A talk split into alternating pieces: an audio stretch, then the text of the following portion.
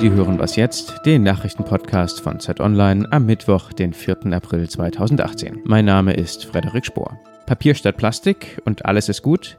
So einfach ist es leider nicht, wie wir gleich erfahren werden. Außerdem sprechen wir über die USA. Hier gibt es Wirbel um die in 2020 anstehende Volkszählung. Zunächst aber kurz die Nachrichten. Wladimir Putin, Recep Tayyip Erdogan und Hassan Rouhani treffen sich heute zu einem Syrien-Gipfel. Die Staatschefs von Russland, der Türkei und dem Iran wollen sich in Ankara um Frieden bemühen. Die Interessen liegen aber quer. Die Iran und Russland stehen im Bürgerkrieg auf der Seite des Machthabers Bashar al-Assad. Die Türkei dagegen unterstützt die Opposition. Immer deutlicher wird, dass sich die USA aus dem Krieg zurückziehen werden. Präsident Trump sagte gestern, er wolle die Soldaten so schnell wie möglich nach Hause holen.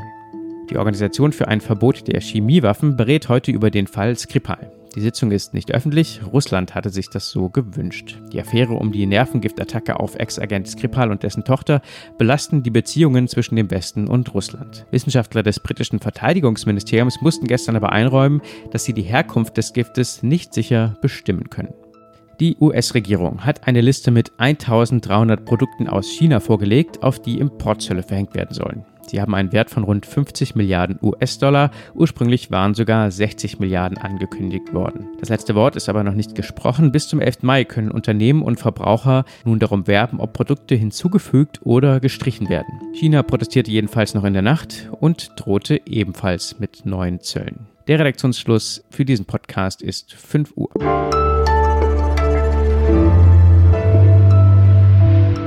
Ich bin Wiebke Nauhauser. Guten Morgen. Volkszählungen sind ein aufwendiges und aus Datenschutzgründen auch umstrittenes Unterfangen. Da haben wir in Deutschland unsere ganz eigene Geschichte. Aber aktuell haben die USA das Thema in den Schlagzeilen. Der US-Handelsminister Wilbur Ross hat entschieden, den Fragebogen zur Volkszählung einfach zu ändern. Und zwar soll zum ersten Mal seit 1950 die Staatsbürgerschaft abgefragt werden. Was das bedeutet, besprechen wir mit Thorsten Schröder, unserem US-Korrespondenten in New York. Hallo Thorsten. Na, hallo, grüß dich. Geht das einfach so? Kann man einfach so einen Fragebogen zu einer Volkszählung ändern? Das kann man sich aus Deutschland gar nicht so vorstellen. Ja, das stimmt. Aber die kurze Antwort darauf ist ja. Als Handelsminister steht Wilbur Ross selbst dem Census Bureau vor, das mit der Organisation der Volkszählung beauftragt ist. Ähm, es gab zwar von vielen langjährigen Mitarbeitern innerhalb der Behörde Proteste gegen den Schritt, aber ähm, darunter waren sowohl Republikaner als auch Rep äh, Demokraten. Aber am Ende ist es dann eben Ross, der in seinem Ministerium die Entscheidungen trifft und dabei auch die entscheidende Stimme hat, wenn es um den Zensus geht. Und ähm, er reagiert damit auch auf einen Wunsch aus dem Weißen Haus selbst.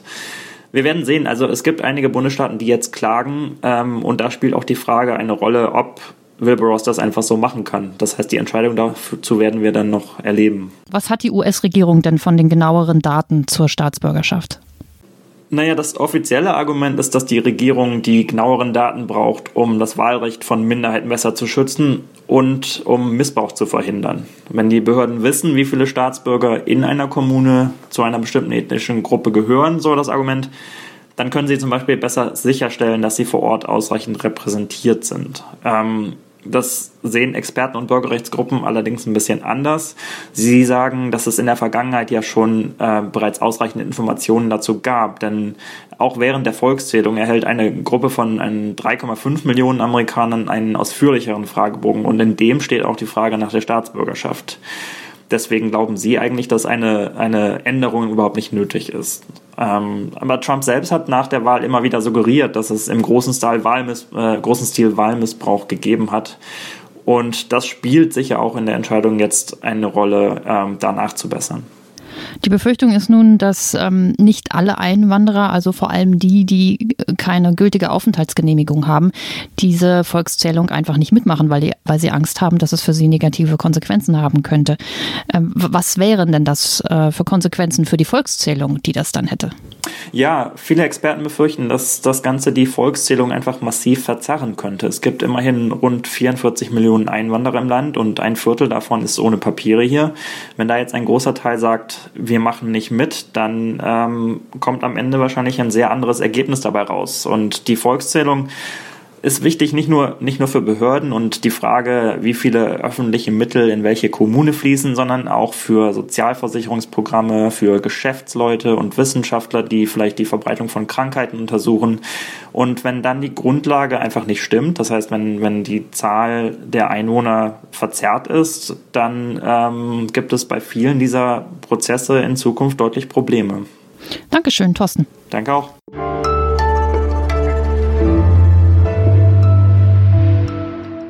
Und sonst so?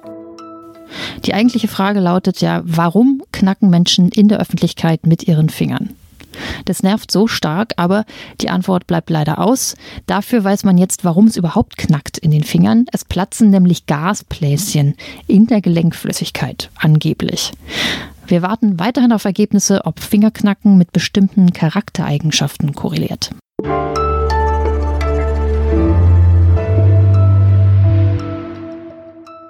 Plastik ist der Feind. Wenn ich doch nur Plastikmüll komplett vermeiden könnte, was wäre das für ein Beitrag für eine gesündere Umwelt? So erklären und lösen viele das Verpackungsmaterialproblem. Ich nehme mich da gar nicht aus. Aber so einfach ist es leider nicht. Und darüber wollen wir sprechen mit Alexandra Enris, Wirtschaftsredakteurin bei Zeit Online. Hallo, Alexandra. Hallo, Wiebke. Problem Plastik, das hatten wir schon immer. Hat sich da irgendwas geändert? Was ist das aktuelle Problem mit Plastik? Aktuell ist das Problem, dass wir einmal sehr viel Plastik oder Verpackungen generell allgemein produzieren und die Menge viel, viel größer ist als noch vor ein paar Jahren oder Jahrzehnten. Aber ähm, was außerdem noch ein, vielleicht sogar ein größeres Problem ist, ähm, ist die Zusammensetzung dieser Verpackungen. Ich versuche das mal an einem Beispiel ähm, zu verdeutlichen. Ähm, es gibt Zahlen der grünen Bundestagsfraktion in dem Fall, ähm, denen zufolge 320.000 Coffee-to-go-Becher pro Stunde in Deutschland produziert und verbraucht, also auch auf den Müll geworfen werden. Ich finde, die illustrieren das Problem eigentlich ganz gut. Es sind nämlich nicht nur normale Pappbecher, sondern die sind beschichtet. Das heißt, einmal ist die Menge ein Problem, aber auch diese Beschichtung, der Materialmix sozusagen. Und ähm, diese Beschichtung führt nämlich dazu, dass diese Coffee-to-go-Becher sich nur ganz, ganz schwer recyceln lassen. Und ähm, es gibt äh, Fachleute, wie zum Beispiel der Verfahrenstechniker und Chemiker Michael Braungart, der sich schon ganz lange mit, ähm, mit Verpackungen und mit, äh, mit der Frage, wie man Verpackungen gut produziert und auch umweltgerecht produziert beschäftigen.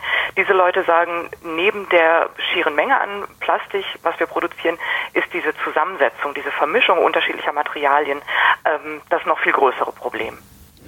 Was wäre denn äh, die liebste Alternative von Herrn Professor Braungart?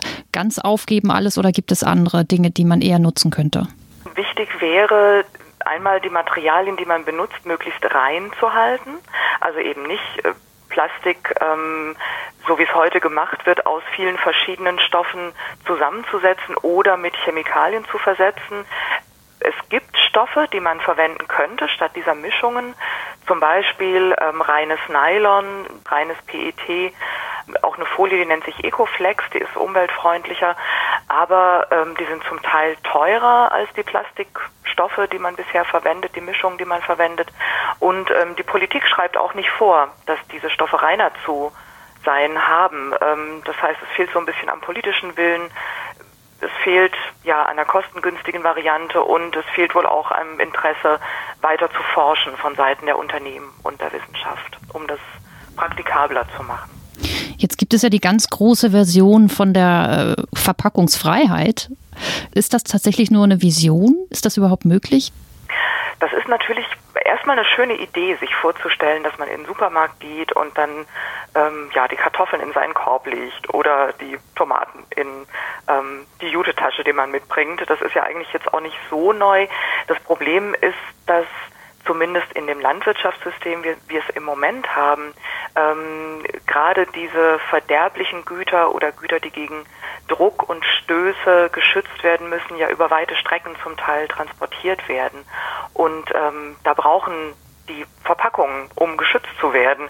Es gibt sicher Auswüchse, zum Beispiel die Plastikfolien, die um Salatgurken drum gemacht werden. Das bräuchte man wahrscheinlich nicht, aber in vielen Fällen ist Verpackung eben auch sinnvoll, um Verlust und, und Nahrungsmittelverschwendung zu reduzieren. Vielen Dank, Alexandra. Gerne. Und hier endet der Nachrichtenpodcast von Zeit Online. Bis morgen. Was ist denn mit, mit meiner Papiertüte? Erleichtert die jetzt mein Gewissen oder nicht? Ich würde sagen, dass die Papiertüte auf jeden Fall besser ist als die Plastiktüte, aber auch die Papiertüten, die sind ja auch ähm, reißfest, wasserfest. Das heißt, auch da sind Stoffe drin, die